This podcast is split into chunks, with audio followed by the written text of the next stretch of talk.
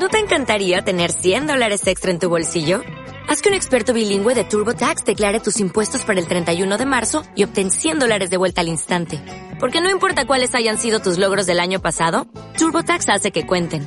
Obtén 100 dólares de vuelta y tus impuestos con 100% de precisión. Solo con Intuit TurboTax. Debes declarar para el 31 de marzo. Crédito solo aplicable al costo de la presentación federal con TurboTax Full Service. Oferta sujeta a cambios o cancelación en cualquier momento.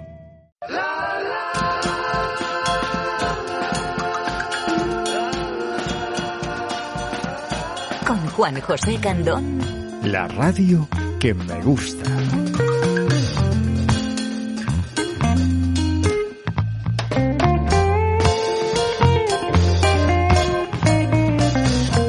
Cuando es recíproco es una maravilla. Pero cuando es recíproco y uno de los dos no puede amar porque no debe, porque tiene una misión y una propuesta que hacerte, una propuesta de colaboración para cazar a un líder nazi que está con su camarilla tratando de montar algo en Brasil. Estamos hablando de la película Encadenados del año 1946, una película de Alfred Hitchcock.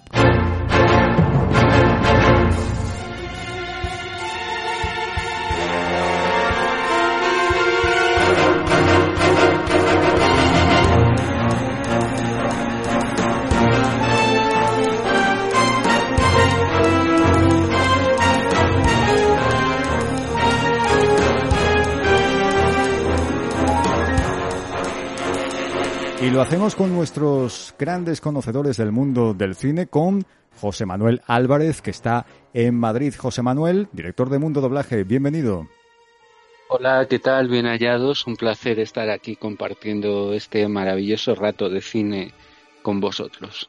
Y en Jerez de la Frontera está Antonio Martínez. Abogado Antonio, muy buenas. Hola, ¿qué tal? Un saludo a todos. Pues sí, aquí estamos para hablar de una excelente, que incluso me quedo corto, una maravillosa película. Y en Benaluca Savija está Juanma Maturana. Juanma, ¿cómo has saludado al día hoy? ¿Con las manos? Hola, muy buenas. Pues sí, he saludado al día de hoy con un poquito de calor todavía aquí, ¿eh? con ese calor que, que no se va, que no se va, esa temperatura que tenemos aquí. Encantado de estar otra vez aquí. Año 1946. Una historia de amor. Ella, bellísima, hija de un eh, nazi, un espía nazi que encarcela. Y quería preguntar ya para empezar, para empezar este programa, Antonio Martínez.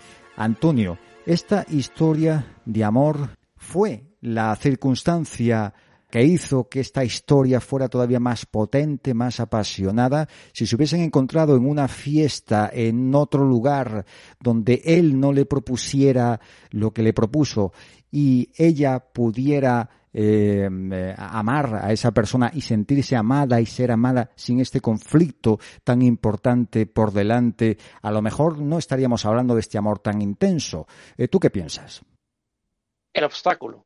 Este es el, el elemento fundamental que yo creo que hace que aún surja un amor aún más intenso entre ellos, porque existe un obstáculo tal eh, para que no pueda desarrollarse de una forma natural y normal que eh, hace crecer aún más ese sentimiento de, necesidad de uno del otro. Eh, la presentación de la película es genial. Están en una fiesta, bueno, a, continuación de que sabemos que han condenado al padre de ella y están en una fiesta y vemos de espalda, de espaldas a Cary Grant, nunca le vemos la cara al principio y ella ya ahí se ha fijado en él y lo seduce y empieza a hablar con él. Me gustas, le dice. O sea, esa atracción existe inmediatamente. Él sabemos posteriormente que él está allí a efectos de, de, intentar reclutarla, pero ella no lo sabe y ya, sin embargo, se ha producido esa atracción. El problema será en que la atracción después se convierte en algo mutuo, en una escena que es fundamental y preciosa también cuando están llegando ya a Río y van en avión y él, ella se acerca hacia la ventana para ver eh, el Cristo del Corcovado y él se le queda mirando de soslayo, ya ahí vemos que él también se está enamorando. Y eso se desarrolla a lo largo de la película. Eh, es una historia de amor que es muy completa. O sea, vemos todas las fases de la historia de amor durante la película. En el principio, en estas circunstancias, el enamoramiento se van, se van gustando. En cambio, él tiene cierto reparo, primero porque eh, aún no sabe qué va a hacer, pero sabe que ella está reclutándola como una espía. Además, eh, la vida que ha tenido ella le resulta un poco, a él no es muy agradable. Ella ha sido una mujer, digamos, disoluta, ¿no? Que podríamos decir en aquella época, ¿no? Una mujer que, que vive su sexualidad, que está de fiesta, bebe, eh, siempre es una mujer muy, muy, que parece en cierta medida incluso superficial. Y eso a él le da un poco de reparo. Ella incluso se burla de él. ¿Por qué? Porque está viendo que él eh, siente esa necesidad, esa atracción. Y esto se va desarrollando a lo largo de la película eh, en cuanto primero el, enamoramiento, después surge realmente el amor, que hablaremos posteriormente de esa escena, por ejemplo, la del beso, que es fantástica, ¿no? Como burlaron a la, a la, a la censura con ese beso de, de casi tres minutos. Pero posteriormente entra el conflicto. Cuando no puede desarrollarse ese amor, eh, llega un momento en que cada uno, cada vez que son sus encuentros, son eh, para zaherirse uno al otro. Es como echarse en cara los defectos o las circunstancias que hacen que no puedan estar juntos, ¿no? Eh, como que el otro no ha luchado lo suficiente para que pueda producirse la relación entre ellos, para finalmente, por supuesto, llegar a, esa, a ese clima final en el que al fin están juntos, ¿no? Pero por eso podemos desarrollar, o sea, Hitchcock en esta película, ante la apariencia de un cine de espías, un thriller, eh, lo que vemos realmente es una completa historia de amor. José Manuel Álvarez. Hombre, está claro que si conoces a alguien y quieres que esa persona forme realmente parte de tu vida, es decir, que no es una mera atracción sexual, sino que es algo mucho más profundo, obviamente, pues eh, de alguna manera te está convirtiendo en una persona distinta.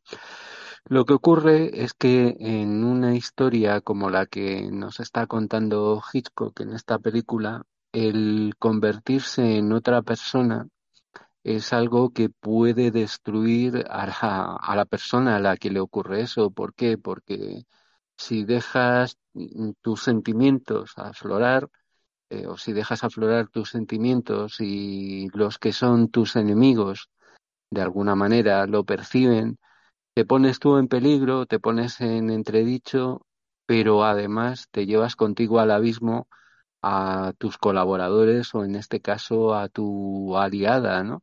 En vez de protegerla, lo que haces es ponerla a los pies de los caballos porque es evidente que el complot queda, queda rápidamente al descubierto, tal y como vemos que sucede a lo largo de la película. Entonces es imprescindible disociar lo que sientes de lo que estás aparentando que sientes y de lo que quieres que otros eh, vean de alguna forma a través de tus acciones, de tus miradas, de tus movimientos, de tu comportamiento. En una palabra tienes que ser muy cuidadoso porque eh, si te equivocas en el juego del espionaje, eh, la apuesta es o ganas o pierdes, pero si ganas, bien. Ahora, si pierdes o si te equivocas y comprometes la misión, pues el resultado es la muerte, ¿no?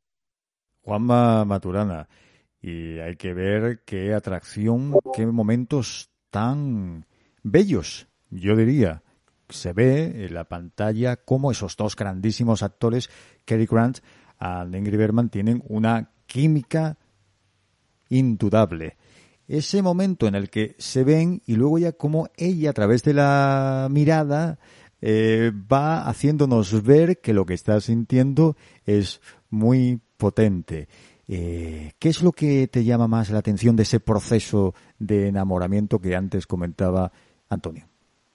Bueno, pues yo creo que ahí se ve desde un principio, lógicamente, eh, incluso estando en esas primeras, aunque ella estaba algo algo bebida, ¿no? Por no decir está bien, bien puesta en su, en su nivel de, de alcoholemia pues mm, destacaba la mirada, o sea, eh, basta desde un principio cuando se, eh, se intercambian, ¿no? Esas miradas, eh, ahí en ese momento eh, confunden la noche con el día, eh, se ve esa, esas estrellitas mm, que se nota, o sea, que te lo hacen ver, ¿eh? Porque esa mirada, ese compromiso mm, es fuerte desde un principio y, y mm, eh, como hace ver que ah, falta muy poquito en cada una de las escenas el, darse un verso, eh, el darse un beso.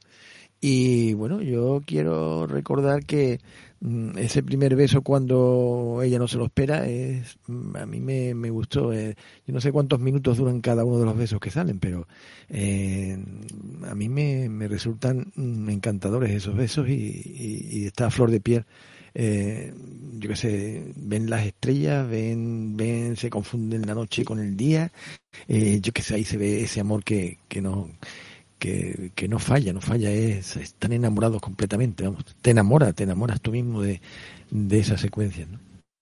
Antonio, ese beso eterno. Pues sí, hay que tener en cuenta que en aquella época, con el código Hayes, estaban prohibidos que los besos duraran más de tres segundos. Y Hitchcock, con su frecuente habilidad para intentar burlar en todo lo posible la, censura para que eh, una forma, por tanto, de, de, poder mostrar en pantalla todo lo que realmente quiere mostrar, lo que hizo fue eh, utilizar el, el, pequeño truco de que el verso, el verso no fuera continuado. Entonces vemos esa escena en que están, comienzan a, besarse, besos cortos, en el que están, se intercalan alguna palabra, eh, con unas frases geniales, como por ejemplo cuando le dice ella que cree que su amor es un poco extraño porque a lo mejor él no lo quiere, ¿no? Eh, y van conversando, coge el teléfono y siguen continuamente besando. O sea, se besan un par de segundos, dice una palabra, coge el teléfono, otro, otro, beso de un par de segundos. Es que prácticamente, si tú lo observas bien, esa complicidad y esa conversación es casi como una conversación de cama, ¿no? Es como si puede haber hecho el amor eh, esas conversaciones que se tienen posteriormente, ¿no? Que son conversaciones cómplices, con miradas, caricias, pues ese, es, eh, esa sexualidad es la que desprende también esta escena, ¿no? Y, esto logra, eh, por tanto, no solamente burlar la, censura, sino mostrar hasta qué grado ha llegado la complicidad entre, ambos. Por eso va a ser posteriormente tan duro la, la cuestión que le plantean, porque estamos hablando de una historia de amor entre dos, pero realmente aparece un triángulo o incluso un cuadrado, ¿no? Porque realmente eh, la orden que tiene es que posteriormente es que ella tenga que seducir a otro hombre, Alexander Sebastian, personaje interpretado por Claude Rains, que este sí que estaba enamorado de ella previamente. Luego aquí se introduce un tercero, una nueva persona que a pesar de ser un nazi, y esto es uno de los aciertos también de la película, eh, es alguien que puede amar, no vemos eh, eh, como un aspecto robótico como muchas ocasiones se atraviesan a los malos, no, es un malo, de un malo de carne y hueso, que tiene sentimientos y necesidades.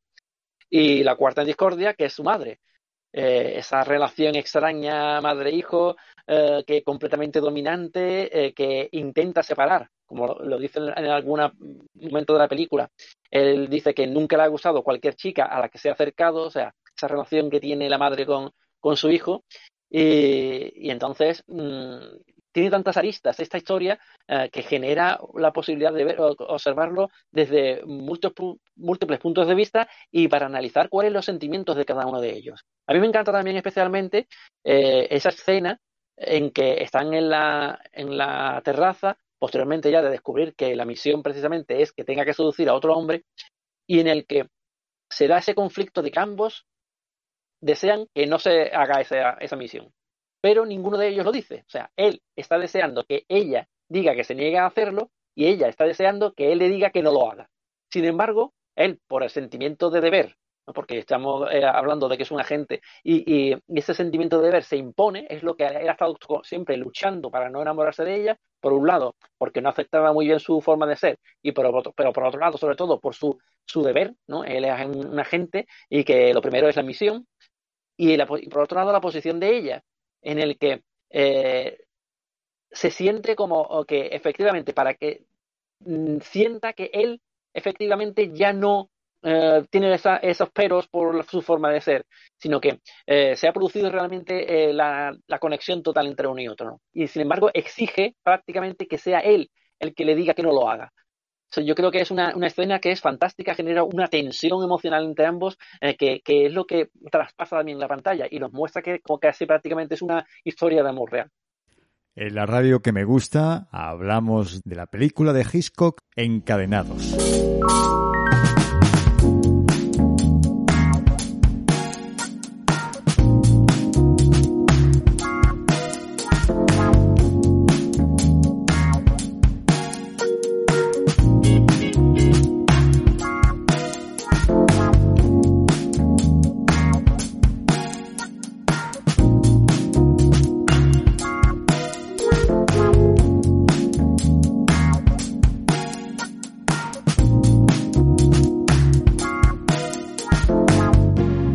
El amor de pareja y sus complicaciones, sus desafíos y también sus maravillas, porque sentir tiene eso, no hay seguridad de reciprocidad, lo que hay es una posibilidad. Bueno, en esta película está claro que sí había.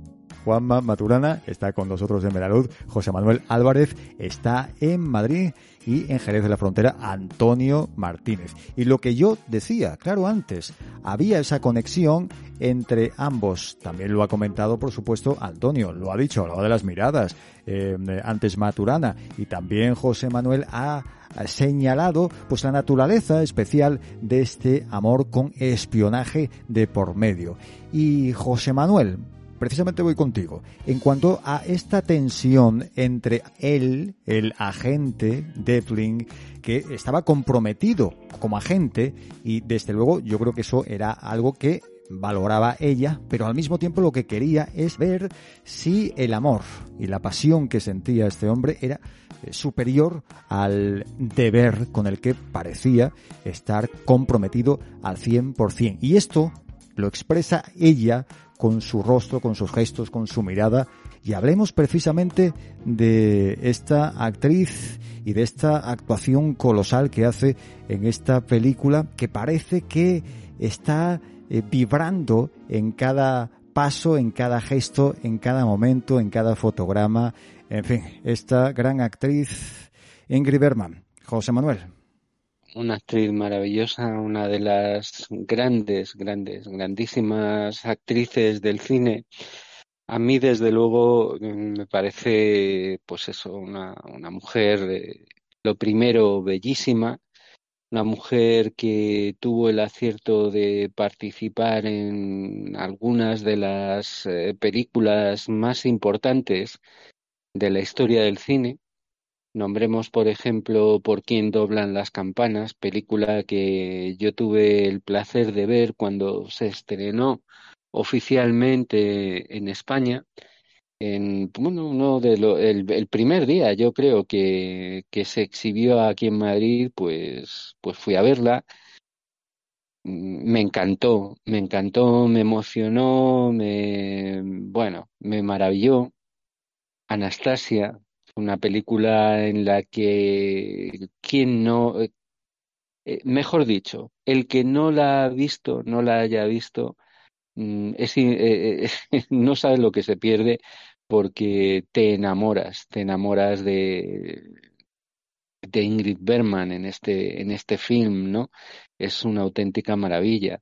Luego, bueno, pues por, por ejemplo, tienes eh, otra película como Atormentada, que es una película maravillosa. ¿Qué vamos a hablar de Casablanca, una de las historias de amor más potentes que se han rodado jamás y además con escenas antológicas en la historia del cine? Y luego, bueno, pues, eh, en fin, el Rolls Royce amarillo es otra de mis películas favoritas. Es una película maravillosa. Eh, Encadenados, pues es una película también eh, cuya visión recomiendo. Luego hay otra película que a mí eh, no quiero dejar pasar esta oportunidad para recomendarla. es una de las películas que más me han hecho reír y que a la vez más me han encantado. Es una película maravillosa, divertida, con muchísima clase y para disfrutar. Flor de Cactus es una película extraordinaria donde ella, como de costumbre, pues da un recital. Y es que esta mujer, bueno, por algo la eligieron en 1948 o 1949 para rodar Juana de Arco y para interpretar a la dama, ¿no? Pues, pues bueno, es, que hablar de Ingrid Berman, en mi opinión, es hablar de, de, una mujer que era mucho más que un mito, porque cualquier mirada suya, cualquier gesto, eh, es que aunque simplemente, simplemente moviera una pestaña, ya te estaba diciendo algo, ya estaba haciendo algo que realmente te podía llegar al corazón. Y es una de esas mujeres que tiene la virtud de llenar la pantalla solo con, con una mirada, con una palabra, entrando en escena, saliendo de escena, es, es bellísima, es, es potente, tiene una clase extraordinaria, una elegancia abrumadora, un saber estar, un saber caminar, un saber moverse.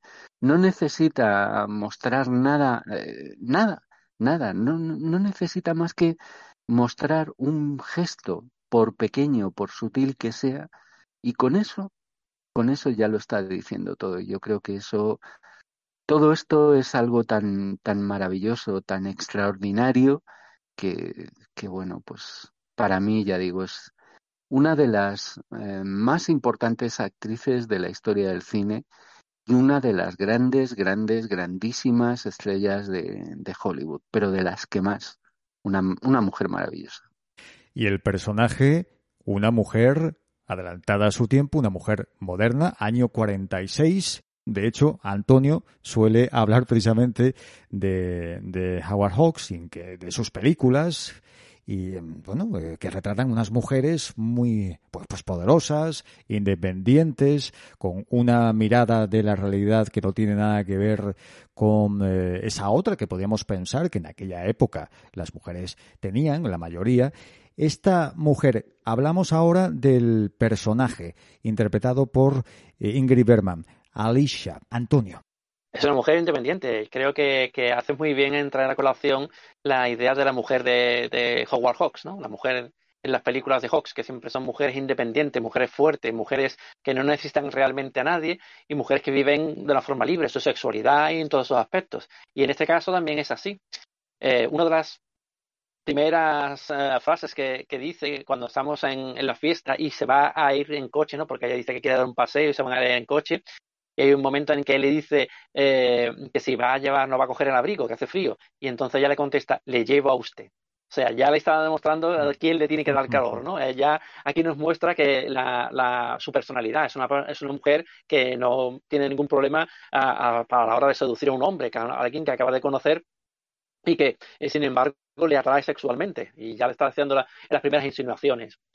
Eh, a lo largo de la película eh, vemos también una evolución en ella, porque ella, con esto de, que para Devlin, ¿no? para el personaje de Cary Grant, no es muy aceptable la forma de vivir de ella, ella quiere hacer una evolución e intenta mencionan que llevan ocho días allí en, Río y que han estado, por tanto, mm, se supone siempre saliendo juntos y ya se comienza a darse esa relación. Y ella se burla en cierta medida de él, ¿no? Con las, mariposas en el estómago. Y sin embargo, como él sigue todavía muy frío, muy distante, parece que no acepta esa posibilidad, ella misma eh, pone en duda, ¿no? Esa posibilidad de que pueda existir el amor, ¿no? Eh, que dice, vas a pensar siempre que, que si fue mujerzuela una vez, lo será siempre, si bebes, lo beberá siempre. Y se pide precisamente un, vaso de whisky doble, eh, ahí comienzan hasta a herirse unos a otros.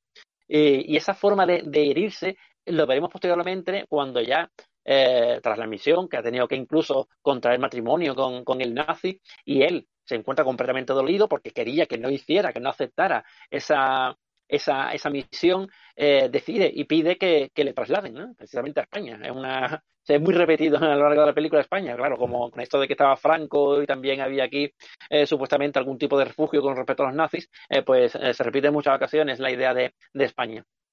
Pues cuando ella descubre que él ha pedido el traslado y que no se lo ha dicho, tienen ese uno de los, últimos encuentros para pasar información y ella ya viene en mal estado, porque no hemos comentado nada, pero eh, al descubrirla eh, empiezan a envenenarla, y, pero no se sabe, ella no lo sabe, y, viene muy mal estado, empieza a hablar con él, y, y, a pesar de que se encuentra mal, no se lo dice como tal, y él, él cree que está borracha, y precisamente ella insiste aún más esa idea, ¿no? Como sabe que a él lo, es una de las cosas que le que repudia, que no le gusta de ella cuando bebe y cuando estas cosas, ella le insiste dice, no, lo que tengo es resaca. O sea, eh, esa, eh, eh, esa mm, expresión que tiene ella a lo largo de la película de todos los aspectos de, la, que pueden surgir en el amor, eh, aspectos como eso, el, el, enamoramiento, la idea de intentar herir a la otra persona en el momento que existe una pelea, aunque no exista ese conflicto como tal, no existe una discusión, no existen malas palabras, pero se utilizan las expresiones para herir a la otra persona. Yo creo que está maravillosa a lo largo de toda la película. Y en ese último momento final, que también está fantástica, ah, eh, cuando ya está en la cama, ya prácticamente se está dejando morir porque sabe que no puede escapar de allí y él viene a, rescatarla. Hoy no sería muy políticamente correcto, parece que tendría que rescatarse sola, pero es que la circunstancia es que ella no puede en este momento. ¿no? Y, y es eh, esa entrega, ya es una entrega total, ¿no? Cuando él ya que puede perderla y le dice que, la quiere y vemos una, una, expresión de que se le ilumina la cara, a pesar de, de, reflejar también ese dolor, esa impotencia de que prácticamente se, se está perdiendo la conciencia, yo creo que es que lo refleja de una, de una forma que, que es increíble.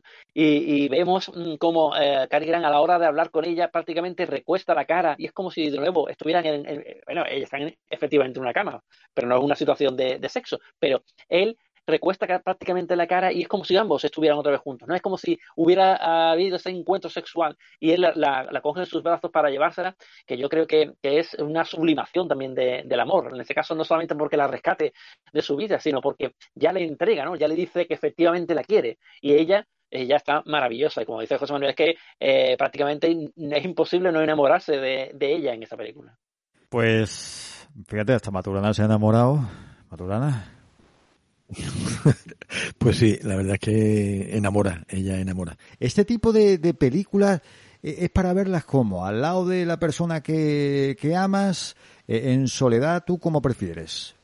Sí, la puedes ver perfectamente con la persona que amas. De hecho, si, si la amas y te ves estas películas, pues descubres que, que ese amor está ahí y que, que muchas de esas situaciones que sale con Alicia, ¿no? Que como lo has dicho tú, de Ali, para los amigos, de Alicia, pues ella enamora, ella enamora y, y, has pasado durante lo largo de, a lo largo de tu vida también has tenido ese enamoramiento, ¿no? Y, que sí, que al final eh, se tiene que casar con, con este hombre para poder investigar y hacer eh, con Alexander, ¿no? En Alexander. Eh, que bueno, que con Alexander no existe el amor. Ahí se ve perfectamente que por mucho que se miren unos a otros, incluso en la cama, fíjate, en la cama al final tampoco harían nada, simplemente los polvos que echaron, pero vamos, que le echaron el polvo para envenenarla, que no fue otra cosa. Al final la suegra siempre pasa eso, de estar en uno mosqueado. Yo la vería, yo la vería con, con María Jesús, claro que sí, porque es una película que te enamora, ¿no? Y te vuelve a recordar eh, que estás enamorado. Y eh, la verdad es que me encanta, me encanta Ingrid Bergman cuando, cuando actúa en cada momento como Alicia, ¿no? Como su personaje. Y lo que decía antes Antonio, eh, ese momento cuando ya está ella que no tiene fuerzas, que se nota otra vez de nuevo eh, cómo cambia esa cara que tiene que estar totalmente impotente después de tanto polvo, como hemos dicho antes, pero a quien quiere de verdad, a quien quiere de verdad es pues, pues a David, ¿no? Que, que su, su amor, su amor. Eh, José Manuel, eh, Alexander, Sebastián, este hombre eh, el cabecilla, al parecer, de este grupo, aunque, bueno, cabecilla entre comillas, porque date cuenta que él al final, al final, pues tenía que pasar por el aro, o sea que tan cabecilla no sería. Es, es un miembro de una organización que eh, iba más allá a través de esta locura ideológica que todos conocemos del nazismo de, de este individuo. Pero esa actitud de él, de sabiendo que no me ama, en el caso suyo, daba la sensación que pensaba que, bueno, pues que tenía que crear alrededor de ese eh, amor ficticio que él sabía que ella no sentía, pues una serie de límites, unos límites que, ah, claro, visto desde fuera, uno puede pensar, pero esto, esto es que pinta mal y va a terminar eh, mal. ¿Cómo? alguien puede aceptar, incluso buscar y tratar de asegurarse la compañía de alguien que no te ama, José Manuel. Bueno, yo creo que en el caso del personaje que interpreta el gran actor inglés Claude Rains, Alexander Sebastian, yo creo que no es amor, es posesión. Es el querer mm. poseer, tener, ser propietario de, ser dueño de, mejor dicho. Em, entonces, bueno, em, él sí, él, la desea, es obvia, obvio que, que la desea, pero eh, más que o además de desearla, lo que quiere es eh, ser su dueño, poseerla. Entonces, bueno, pues eh, está claro que en la película quedan muy diferenciadas varias cosas, ¿no? por un lado, la pasión enfermiza de una madre por su hijo, que lo vemos claramente reflejado en, en la historia que desarrolla Hitchcock. Eh, ese afán de, de, de, posesión de la madre a su hijo, ese afán a su vez de poseer un objeto bello, en este caso una mujer a la que se desea, a la que mm, se codicia que se ambiciona tener, tener en el sentido de, más físico del, asunto, ¿no? Pues, eh, ¿qué es lo que le pasa a Sebastián? Y todo eso enfrentado a el sentido del deber que tiene Devlin, el deseo de, por una parte, rehabilitar, eh, rehabilitarse, eh, rehabilitar su apellido y redimirse, redimirse de, bueno, una vida frívola, superficial que ha llevado en cierta medida hasta ese momento la protagonista de nuestra historia, Alicia, hija de un espía nazi condenado por, por eh, espiar precisamente para Hitler.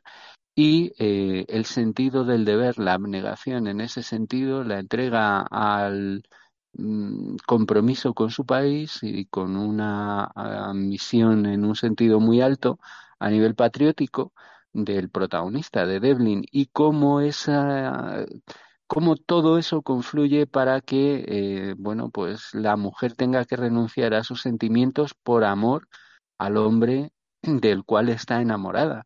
Con lo cual vemos eh, la capacidad de generosidad y de entrega de esta mujer y hasta qué punto ella le quiere a él realmente.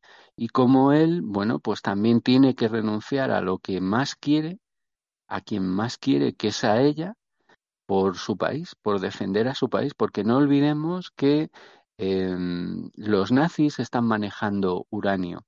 Y ese uranio es evidente que es para construir una bomba atómica.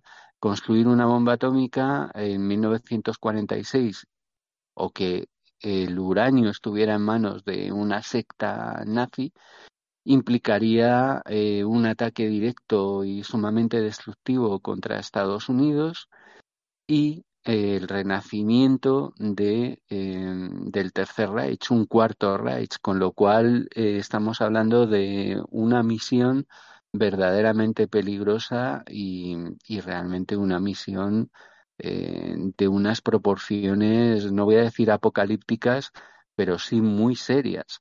De hecho, simplemente por el desliz que comete uno de los nazis con la botella eh, poco antes de la mitad del metraje de la película, vemos que es asesinado, es ejecutado por, por, por el resto de, por uno de ellos, ¿no? Uno de sus compinches que es al final el destino que le aguarda a Sebastián. Cuando esa puerta oscura, enorme, se cierra, eh, nos están diciendo que está cayendo la losa de la muerte sobre la condena a muerte de ese personaje, ¿no?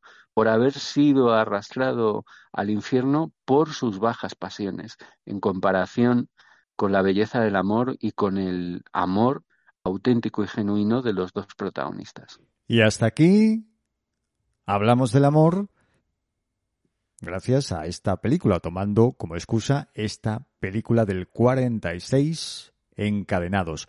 Oye, en Hispanoamérica al parecer se llamó Tuyo es mi corazón, que suena un poco no maturana, ¿no, no suena eso a culebrón? Sí, sí, la verdad es que suena un poquito a culebrón, pero es muy bonito, ¿eh? Me gusta de... Tuyo es mi corazón. Sí, no, la verdad. Tuyo es mi corazón. bueno, pues... Suena, culebrín, pero bueno.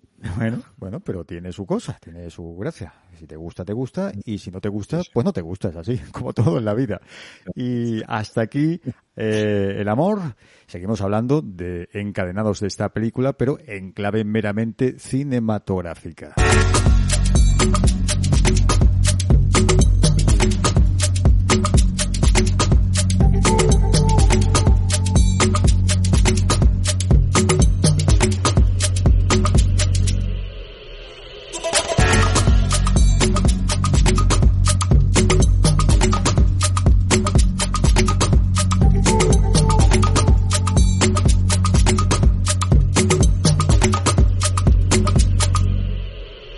Año 1946.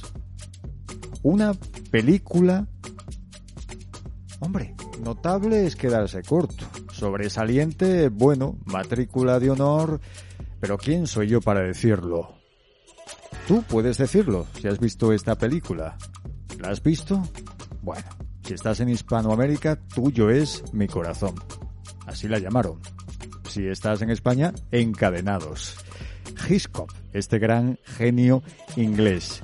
Y como nos gusta analizar, nos gusta disfrutar del cine y luego, después de ver la película, comentarla, tenemos con nosotros a José Manuel Álvarez, director de Mundo Doblaje. Está en Madrid, como ya sabéis, y en Jerez de la Frontera está Antonio Martínez, otro gran enamorado del cine, abogado, y tenemos en Benalud Casas Viejas, en Cádiz, a Juanma Maturana, humorista y, mucho más, y, nieto de Don Nicasio, eso ya son palabras mayores, palabras mayores.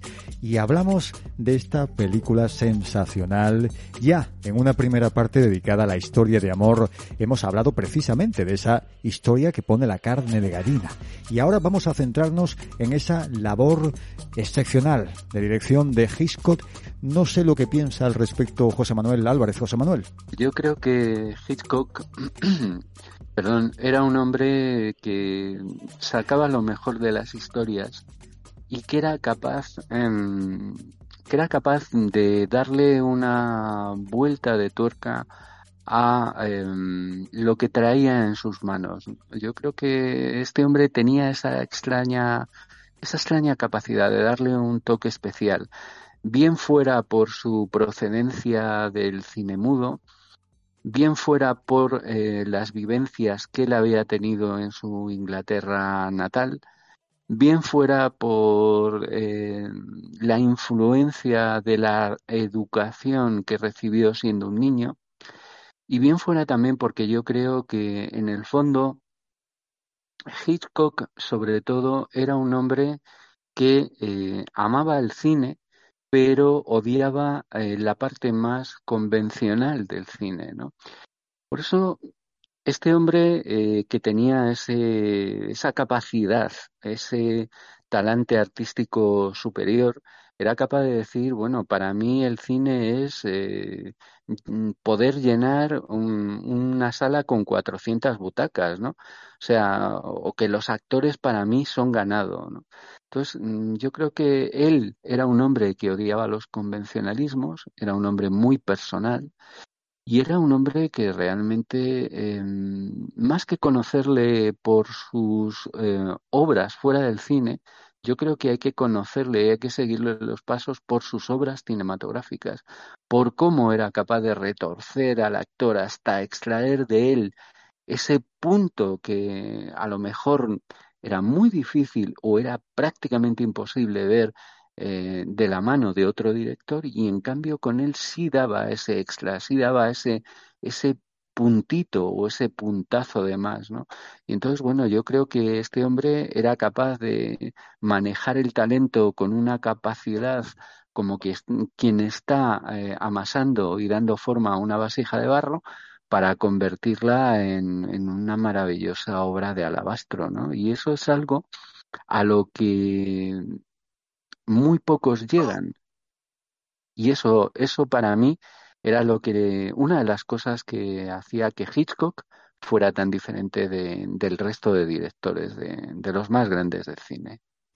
Tengo en la pantalla, Antonio, una foto del beso, una de, uno de los muchos fotogramas del beso aquel eterno del que ya hablamos en la primera parte de este programa dedicado a encadenados. A mí me impresiona cuando los actores son capaces de actuar sin movimiento, cuando la foto lo expresa todo, cuando son capaces, sin usar la palabra, solo con su gesto, con su saber estar, con su mirada, con su presencia, transmitir aquello que quieren transmitir. Y cuando veo a Cary Grant y a Ingrid Bergman con los labios pegados, estoy viendo pues dos figuras imprescindibles del cine, dos personas, dos eh, seres humanos que eran capaces de llegar al, al alma y ese talento, esa sensibilidad que sabía muy bien, como acaba de decir José Manuel, manejar Alfred Hitchcock es algo insustituible. Eh, técnicamente, ya hemos hablado de Ingrid Bergman, de la grandeza de su talento y de su capacidad de interpretación, pero Cary Grant, creo, me da la sensación, me han dicho que a ti No te disgusta, al menos, Antonio. La verdad es que ya sabes que es mi actor favorito, porque tiene una versatilidad a la hora de, contar las historias con, su, con sus gestos, con sus miradas. O sea, es capaz de eh, transmitir cualquier tipo de sensación del personaje sin necesidad de ningún tipo de aspaviento, huyendo de histrionismos. Por eso, eh, lo más alejado que puede ser, por ejemplo, con respecto a, Marlon Brando, ¿no? O James Dean. Eh, ese tipo de interpretación en el que todo tiene una, darse una fisicidad exagerada para demostrar los sentimientos interiores, esa forma de abrazarse, de cogerse el pelo. No, en este caso no. En este caso basta simplemente una mirada, una forma de, de, ligeras poses, eh, eh, la forma de moverse. Esto demuestra ya cuál es el sentimiento del personaje y no es necesario ningún tipo de, exageración. Cary Grant, sin duda, donde habrá, más ha brillado ha sido en las comedias.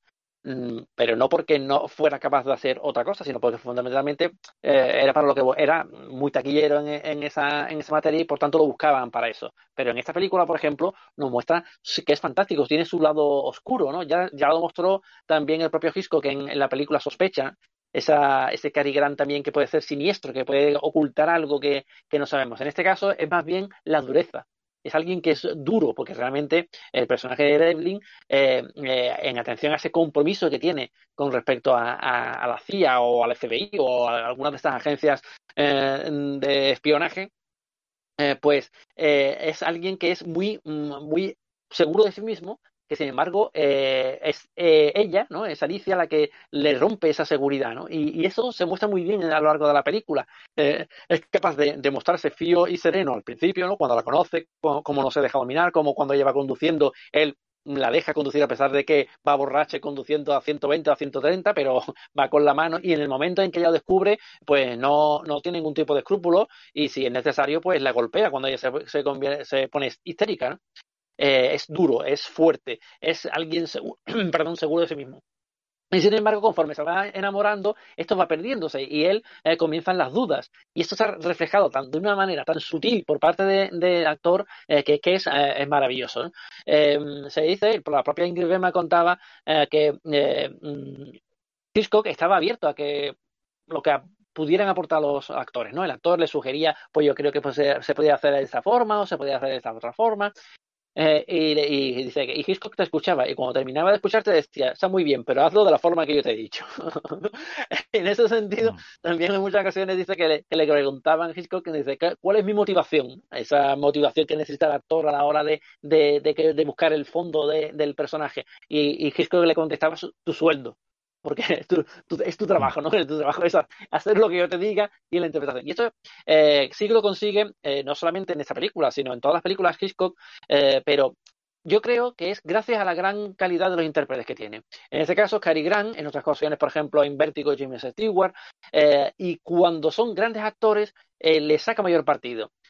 Eh, en esta película mm, sí que se detiene más en cuanto al desarrollo y evolución del personaje, en cuanto entramos más en la intimidad de ese personaje.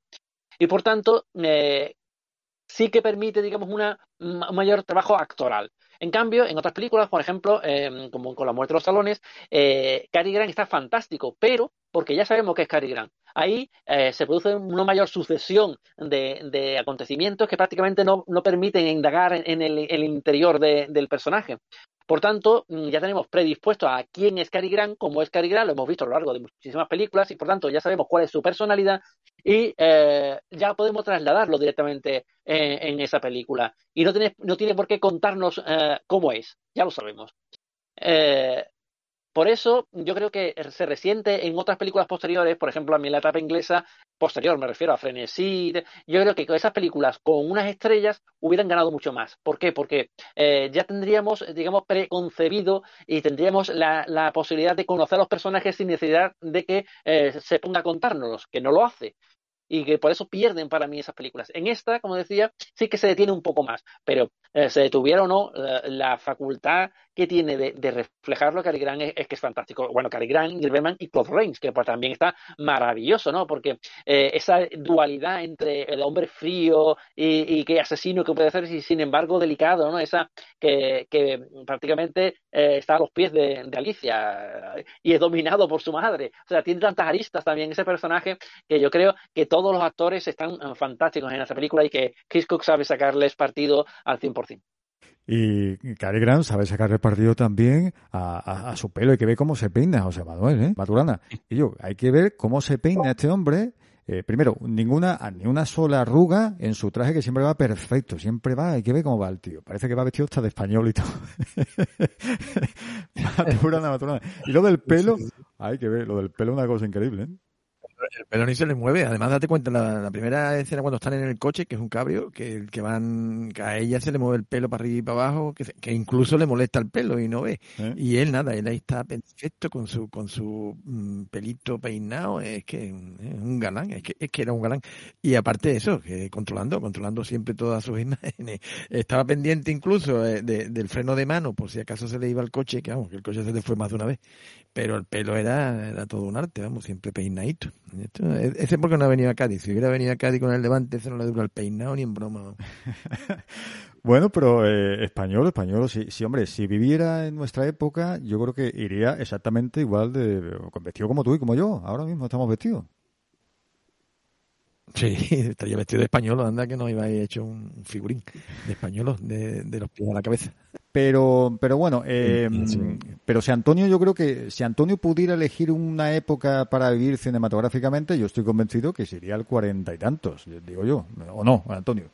Para el cine, para el cine sí, o sea, cine, en otras circunstancias no. Pero sí, y en España menos. Tienes que vivir en unas películas. ¿En qué películas te gustaría vivir? Y evidentemente en las películas de los años 40, ¿no? Películas con, con Humphrey Bogart, con Cary Grant, o incluso ya en los 50 algunas películas así con John Wayne, algunos western. es la época de, del cine que, en el que hay más glamour, en el que hay más esas mujeres, ¿no? De Hawks que hablábamos antes, ¿no? Esa, esas mujeres independientes y fuertes. ¿Quién no quiere ser seducido y que te vuelva loco y que te ponga tu vida del revés por, por una mujer de, de, de, las películas de Cary Grant? Es que es, fan, perdón, de Howard Hawks. Es que es fantástica esa época. Pero tres segundos de beso, tres, tres, segundos de beso, Antonio. Pero, pero para eso están la, la, esas elipsis y esas cosas que utilizan los, los directores. En esta película lo vemos claramente, ¿no? Cuando eh, están en la reunión y, y, y le dice le dice a Ingrid Bergman a Cary bueno, pues ya puedes apuntar entre mis conquistas a Alexander Sebastian. Y él se nota que se le cambia la cara, ¿no? Porque ya sabe que realmente eso significa que se ha acostado con él. O sea,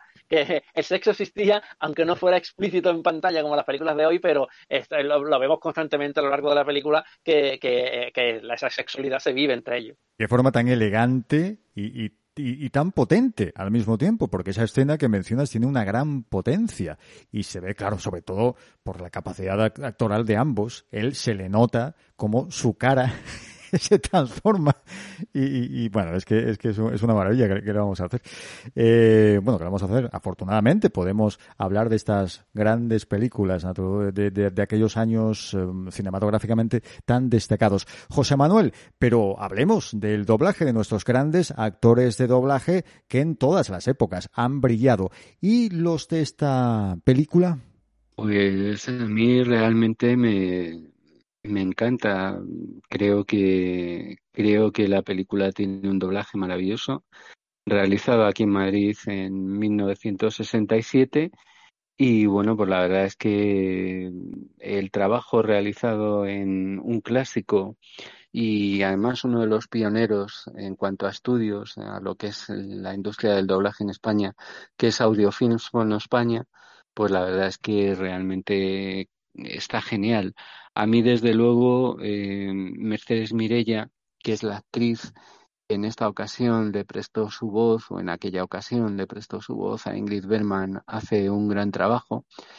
Esta mujer era una muy importante actriz eh, de teatro, rapsoda y actriz de cine aquí en España, que fue una de las pioneras eh, de la industria eh, del doblaje en nuestro país, junto con otra de las grandes, Irene Guerrero de Luna, de las más grandes, la voz habitual de Bette Davis y sus maravillosos e increíbles ojos, Bette Davis Eyes. Eh, y luego, bueno, pues eh, me encanta, ¿no? Me encanta porque esta mujer, al igual que, al igual que Carmen Morando, también otra, otra de las grandes eh, pioneras del doblaje español, pues eh, impregna una gran sensualidad, muchísimo encanto, mucho talento, mucha elegancia, ajusta muy, muy, muy bien cada palabra, con cada gesto, con cada mirada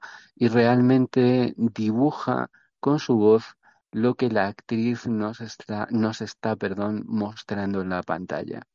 Luego, por ejemplo, yo siempre que tengo el, el, placer, el honor de escuchar al gran Teófilo Martínez, eh, la voz de la montaña, como así se le conocía en radio y en doblaje, que en esta ocasión le presta su voz al doctor Anderson, pues eh, al personaje del doctor Anderson, pues bueno, es que realmente este hombre tenía un quehacer increíble.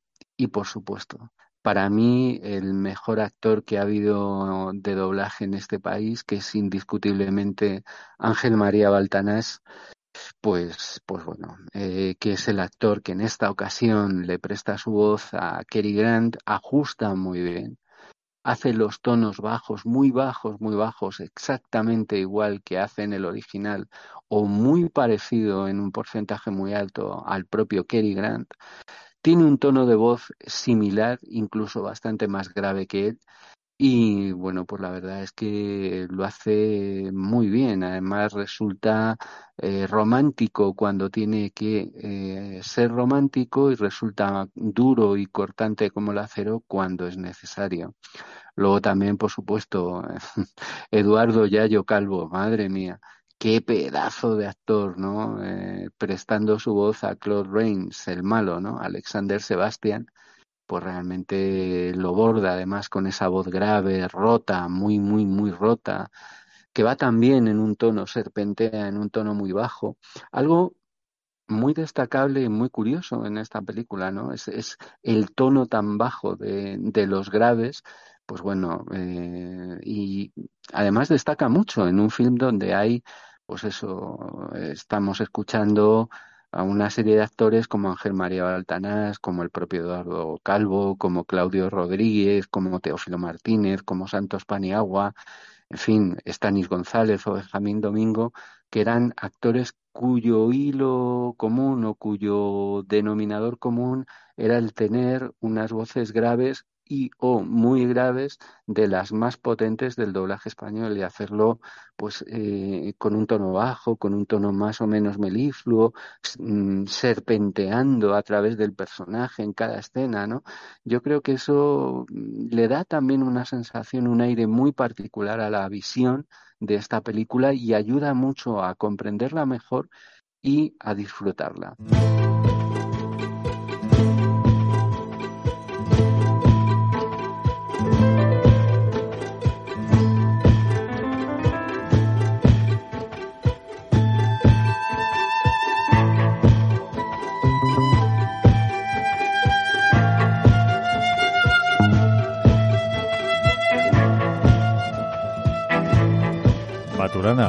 ¿Esta película le hubiese gustado a, tu, a tu abuelo, a don Nicasio? Pues sí, yo creo que sí. Hubiera estado desde un principio diciendo, la, van a coger, la van a coger, la van a coger, y ahora tú como la cogen, y verás tú como al final cae, pero bueno, sí, le hubiera gustado, hubiera estado entretenida y, y bueno, pues mi abuelo Nicasio también, también se enamoraba, lógicamente. Y ya te digo, lo que me decías de mi, de mi abuelo Nicasio, eh, hubiera estado el tiempo, verás tú cómo la cogen, porque al final, eh, cuando se cae la botella, hubiera dicho a lo mejor, mira, ahí está la botella, tú, que le cogen la botella, que no guarda. Eh, o sea, que lo del uranio, no sé yo si a él le hubiera gustado mucho eso, le hubiera dado hasta coraje. Y yo quita, quita del uranio, no lo menciones más porque la realidad presente está llena también de uranio, ¿eh? eh aunque espero que no se mueva demasiado. Hay que ver el uranio lo que está dando, chiquillo. Hay que ver, hay que ver. Llegar deja la tabla periódica, la tabla periódica, déjala ahí. ¿eh? Déjala, déjala. Que... Déjala, déjala. Sí, sí, sí. Bueno, pues ya para terminar, mm, pues gracias por haber seguido este programa, gracias a nuestros amigos, a ti, donde estés. No sé dónde estás, pero si estás en Cádiz, pues te saludo. Si estás en Madrid, ¿eh? Maturana, Radio Tentación 91.4 en Madrid. O si estás en Veralú, en la zona, allí en, en la radio de que dirige Juan José Gardón y Radio Benaluz 107.7, ¿verdad? Sí, 107.7, exacto. Sí, también en, en, Onda Suroeste, ¿no? Hombre. 107.1, creo recordar, en, en Badajoz. Sureste, en Badajoz, por supuesto. También estamos en Radio Copla, en la FM, en el campo de Gibraltar.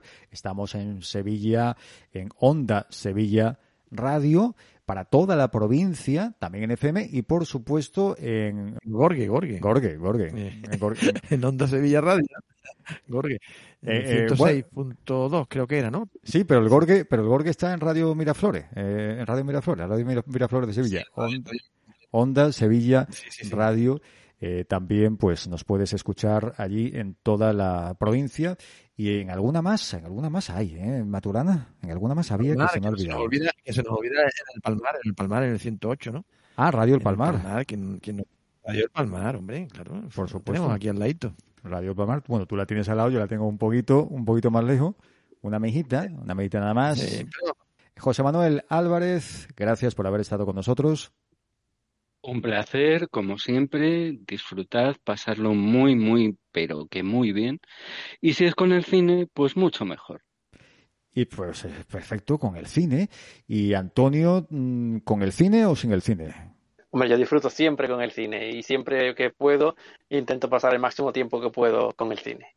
Ay, por cierto, que no quería ir, no quería terminar el programa sin mencionar a nuestro el fallecimiento de nuestro amigo Lolo, que conocimos precisamente sí, en León cuando eh, estuvimos allí para el evento eh, que nos invitó precisamente relacionado con la enfermería.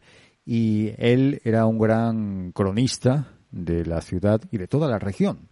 Y tenía un humor, una ironía, una sensibilidad. Y la verdad es que es otra de esas noticias que nos deja, nos dejaron, nos dejó helados, ¿eh? A mí me dejó como, ¿y a ti cómo te dejó, eh, Matrona?